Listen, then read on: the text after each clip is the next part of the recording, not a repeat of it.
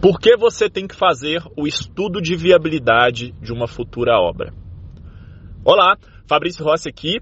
Você está no grupo gestão de obras 4.0, junto com milhares de engenheiros e arquitetos de todo o Brasil que querem fazer as suas obras de uma maneira diferente do que é feito por aí. Sem esse amadorismo que tem por aí, sem essa falta de gestão que tem por aí, sem essa quantidade de improvisos que tem por aí. Aqui não.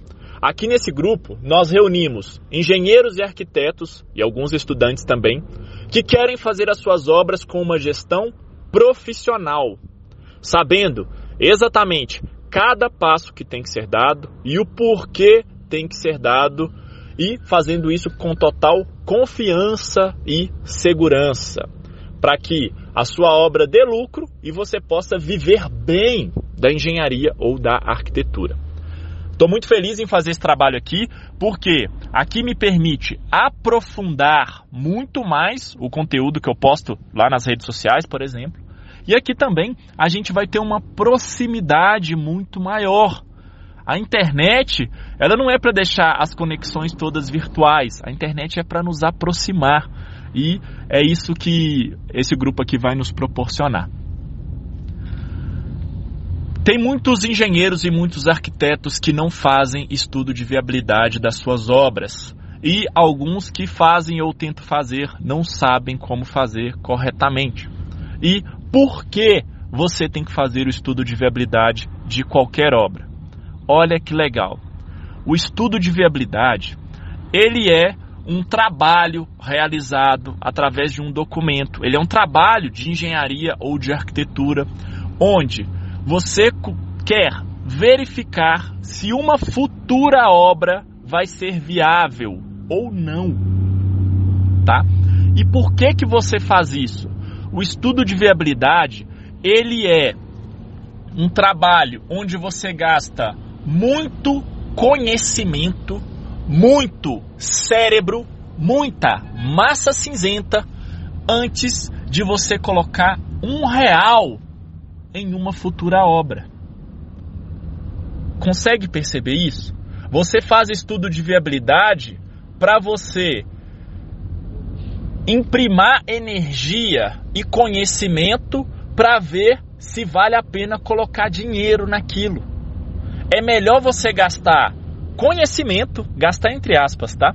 É melhor você gastar conhecimento para saber se é viável antes de colocar o seu dinheiro, ou dinheiro da sua empresa, ou dinheiro da sua construtora, ou dinheiro do seu grupo de investimento. Então, o estudo de viabilidade, quando que eu realizo um estudo de viabilidade? Quando não existe nada dessa obra, quando você nem comprou o terreno ainda, quando o seu cliente ou futuro cliente ele está pensando em construir, tá? É ali que entra o estudo de viabilidade. E olha só, às vezes, em alguns estudos de viabilidade, você tem que gastar um dinheiro, sim, tá? Às vezes você tem que fazer uma sondagem do terreno para você fazer um estudo de viabilidade mais aprofundado. Às vezes você tem que é, investir né, em algumas, alguns conhecimentos, em alguns. É, para você ter algumas respostas. Só que esse investimento é muito barato. Às vezes você tem que fazer uma topografia, tá? É muito mais barato o estudo de viabilidade do que você descobrir lá na frente que a sua obra não é viável. De você descobrir lá na frente que aquela fundação que você imaginou, ela vai ficar três vezes mais cara. Então é isso. Quando você mostra isso, por exemplo, para o seu prospecto, para o seu futuro cliente, para o seu grupo de investimento que você quer fazer um prédio aí na sua cidade, é, essas pessoas vão ter clareza. E aí elas vão topar o que? Pagar o preço do estudo de viabilidade do que chorar lá na frente por gastar muito mais. Legal? É, então você tem que mostrar isso. Vamos lá. Imagina você descobrir só quando estiver executando ou quando fizer os projetos que você não pode fazer uma fundação em estaca trado mecanizado e tem que ser estaca hélice contínua. A estaca hélice contínua ela é três vezes mais cara do que um trado mecanizado em média. Tá vendo? Então, como que você justifica isso? Como que você não faz a previsão disso lá no estudo de viabilidade? O estudo de viabilidade, ele visa você evitar esses problemas. É, olha só, parece ser um erro básico, mas ele acontece.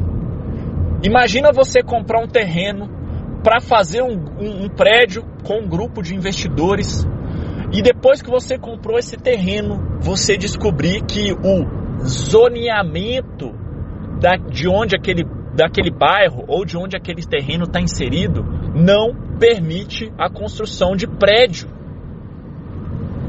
Olha que louco! E aí você já gastou 400 mil reais investido no terreno. Então olha só, você comprou um terreno com um grupo de investidores, fez um monte de transações, fez todo aquele negócio de cartório e tudo mais para construir um prédio lindão. E vocês compraram o terreno porque acharam que era uma grande oportunidade. E aí, depois, vocês descobriram que o zoneamento não permite construir prédio.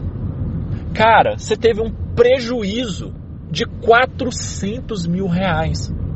Enquanto às vezes você vai fazer um estudo de viabilidade que você vai gastar ali, é, ou né, você vai cobrar ali do seu cliente ou do grupo de investimentos, você vai cobrar ali, sei lá, 4 mil reais.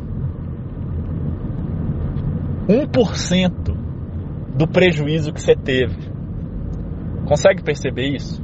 Então, é isso, tá? Uma outra coisa que eu vou falar em outro conteúdo é que muitas pessoas, muitos engenheiros, arquitetos acham que o estudo de viabilidade ele é financeiro, né?